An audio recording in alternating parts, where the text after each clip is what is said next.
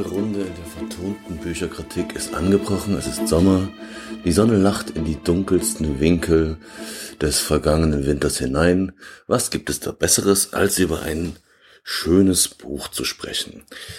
Was haben wir denn diesmal? Diesmal mh, mm, ist es so ein Buch, was 2013 logischerweise mit viel Furore angetreten ist und, wie ich gelesen habe, auch seither nicht mehr aus den Bestsellerlisten zu vertreiben war.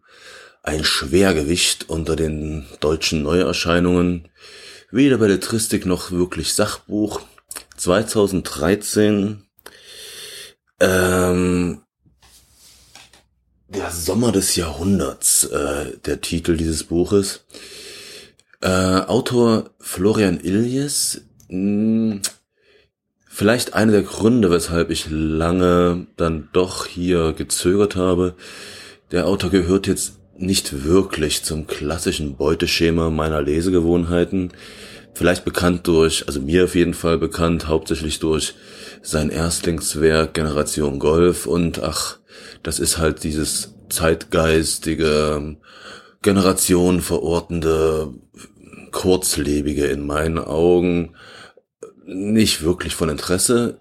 Nichtsdestotrotz ähm, stolperte ich jetzt ähm, über dieses Buch, tauchte hinein und war anfangs ganz angetan. Äh, worum handelt es sich hier? Also wie gesagt, es ist weder Belletristik noch wirklich Sachbuch. Es ist ein Zwitterwesen, aber dann doch der angenehmeren, wertvolleren Sorte. Äh, Ilias versucht hier ein Jahr in der Geschichte darzustellen, zu verarbeiten, zu präsentieren.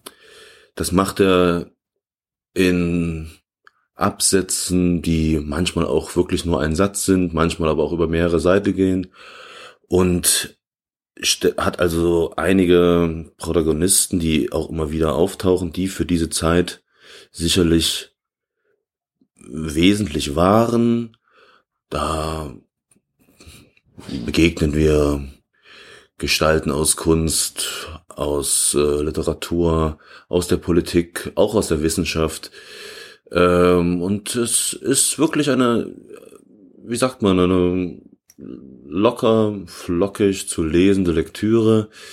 Ähm, denn die diversen Tagebuch oder Brief oder Pressekommentare, die vielleicht sonst nicht so an der Oberfläche waren, werden hier schön garniert, äh, ironisch kommentiert, zusammengestellt und bieten einen wirklich äh, angenehmen und leichten Blick auf die Vergangenheit, ein geöffnetes Fenster in die Geschichte. Also ich habe das anfangs wirklich sehr genossen und finde auch diese Art der Geschichtsdarstellung durchaus vertretbar in äh, gewisser Form. Zur Kritik kommen wir danach noch. Und auch ähm, nachahmenswert, ähm, alleine um dem Zeitgeist äh, TM etwas entgegenzusetzen, äh, der Wichtigkeit der eigenen Zeit durch eine Präsentation dieser Art doch ein wenig zu erden. Wobei,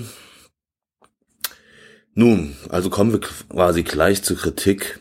Hm. Es ist mir dann eben, ich, ich habe ja häufig gesagt, dass es mir anfangs sehr gut gefallen hat und es wurde zusehends, ähm, sag mal vorsichtig, langweiliger oder ein wenig anstrengender. Äh, mir hat der Schwerpunkt auf Kunst nicht ganz so sehr behagt. Also es ist halt ähm, nicht, es ist natürlich auch von Interesse, aber die gewissen äh, die unzähligen Problemchen und Leiden dieser Maler, Schriftsteller und so weiter und so fort haben durchaus einen gewissen Reiz, aber ermüden zusehends auch. Ich möchte hier insbesondere Herrn Kafka und noch schlimmer Herrn Rilke erwähnen. Das war, äh, sie sind mir nicht wirklich sympathischer geworden. Diese in meinen Augen verzärtelten und nie glücklich zu machenden Gestalten, die aber dennoch gerne äh, das Geld von Mäzenen und anderen Damen hauptsächlich angenommen haben, um dann erfolgreich weiterzuleiten. Aber gut, das war mir natürlich vorher schon bewusst und bekannt, hat dann aber mit äh, fortschreitender Lektüre nicht wirklich dazu beigetragen, mich äh, begeistert zu halten. Und ich bin auch irgendwo dann in der Mitte des Buches versucht gewesen zu sagen, gut, also Kunst, Literaturwissenschaft, Politik, all diese Eliten, die natürlich eine Zeit ausmachen, ähm, haben ihre Berechtigung hier zitiert zu werden. Doch ich hätte eben gerne noch äh, auch, um in dieses Jahrhundert einzutauchen, äh, die Referenz an einfache Schichten, Arbeiter, Bauern äh, gerne gehabt, speziell weil das in dieser Zeit ja auch von Interesse war. Nach der massiven Industrialisierung war da in so einer Stadt wie Berlin beispielsweise wäre da viel von Interesse gewesen zu erfahren, wie es den einfachen Schlosser oder ungelernten Arbeiter oder dem Knecht in Ostpreußen gegangen ist. Das hätte das Buch ein wenig dicker gemacht, aber in meinen Augen durchaus gehaltvoller. Hm, nichtsdestotrotz äh, bleibt es ein wunderschönes Lesebuch. Das ist so das, was mir da äh, einfällt als Klassifizierung und macht definitiv Lust auf Geschichte, äh, inter, äh, erzeugt ein, eine Empathie für Vergangenes, die viele Bücher, die vielleicht ähnliches versucht haben, nicht hinbekommen haben. Und wie so oft, auch hier natürlich habe ich viel Neues erfahren, Relevantes oder eher Triviales. Aber beispielsweise, wie so oft auch da, wieder über Bücher, auf Bücher gestoßen. Der, auf das erfolgreichste deutschsprachige Buch von 2013, wer hätte es gewusst? Ich zumindest auf jeden Fall nicht. Ich habe noch nicht mal was davon gehört. Nein, es ist nichts von den Manns und schon gar nicht von Kafka. Ähm, es ist Der Tunnel. Ein Buch, was ich auf jeden Fall mir zu Gemüte führen möchte, indem es darum geht, dass von Europa äh, nach Amerika, also von beiden Seiten wird ein Tunnel gegraben, der tatsächlich fertiggestellt wird, äh, um dann pointiert äh, damit zu enden, dass zwei oder wenige Jahre danach der Flugverkehr so weit fortgeschritten ist, dass der Tunnel obsolet ist.